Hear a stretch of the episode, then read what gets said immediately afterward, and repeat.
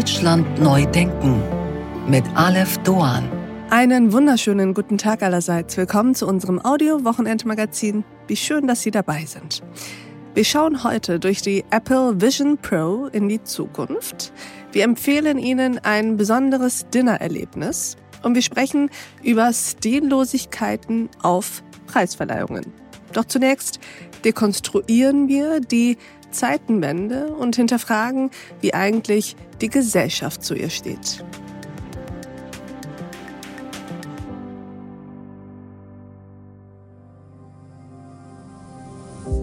Der 24. Februar 2022 markiert eine Zeitenwende in der Geschichte unseres Kontinents. Experten befürchten schon innerhalb der nächsten fünf bis acht Jahre einen Angriff Russlands auf den Westen. Wir müssen uns wieder an den Gedanken gewöhnen, dass die Gefahr eines Krieges in Europa drohen könnte. Und das heißt, wir müssen kriegstüchtig werden, wir müssen wehrhaft sein und die Bundeswehr und die Gesellschaft dafür aufstellen. Wir sind alle Menschen und Leute sind müde und Soldaten auch. Es geht jetzt darum, wie Europa, aber auch die Vereinigten Staaten die Unterstützung für die Ukraine verstetigen können.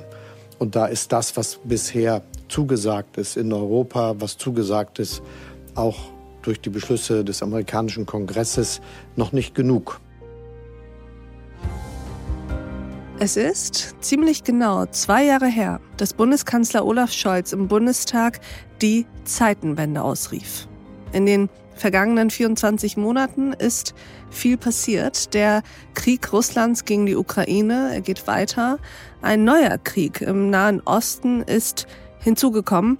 Und die innenpolitische Lage in Deutschland ist derart angespannt, dass jedes noch so kleine Vorhaben zu einer Zerreißprobe für die Regierungskoalition wird.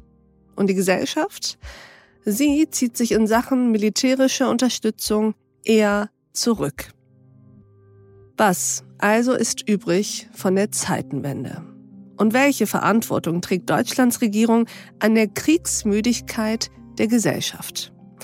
Diese Fragen und mehr bespreche ich mit unserem heutigen Gast, meine Damen und Herren, Christian Mölling. Ich bin Christian Mölling. Ich versuche, gute Politik möglich zu machen, indem wir einen Datenpunkt geben, und das ist, wenn Sie so wollen, aus einer Sachperspektive, und hier ist die Sachperspektive Sicherheits- und Verteidigungspolitik, Leuten zu helfen, gute, souveräne Entscheidungen zu treffen. Am Ende ist es nicht die Wissenschaft, also die Suche nach Wahrheit, die entscheidet, sondern Politik, also die Suche nach Mehrheiten, die entscheidet. Und manchmal können wir vielleicht einen kleinen Datenpunkt mit reingeben in die Überlegungen, die nachher Mehrheiten finden. Ich freue mich sehr, dass Sie hier sind, Herr Mölling. In Ihrem Betätigungsfeld hat sich, so davon gehe ich aus, das ein oder andere geändert in den vergangenen zwei Jahren. Wenn Sie mal ein bisschen zurückblicken, wie empfinden Sie das seit dem Ausbruch des Kriegs Russlands gegen die Ukraine? Es ist ganz viel Licht auf einmal, grelles Licht in die Nische gefallen, mhm. äh, in, in der so ein paar Leute einfach die letzten Jahre, Jahrzehnte gelebt haben. Es gibt viel Interesse an dem Thema. Man kann, äh, man hat viele Mikrofone, in die man reinsprechen kann. Das ist gut. Es ist natürlich auch ein Risiko oder eine Überlastung, die damit stattfindet, weil weil dieses Thema eben so lange so nischig gewesen ist und dazu kommt auch, wenn, wenn Fragen neu gestellt werden, so wie jetzt ganz viele Fragen wir uns auch neu stellen. In der Situation sind wir auch nicht gewesen, dass wir alles durchdacht haben. Das braucht manchmal auch ein bisschen Zeit und mhm. Recherche. Man muss Interviews führen, man muss rechnen, um tatsächlich Sachen zu bringen, die auch einigermaßen belastbar sind und nicht nur ein Teil des Diskurses sind, sondern tatsächlich auch was Neues in die Debatte reinbringen, wo Leute sagen können, ah, okay, das sollten wir also mit beachten. Lassen Sie uns mal heute über genau das sprechen, nämlich die Debatte. Auf der einen Seite die politische Debatte, die natürlich häufig, so wünscht man es sich zumindest, auf wissenschaftlichen Erkenntnissen etc.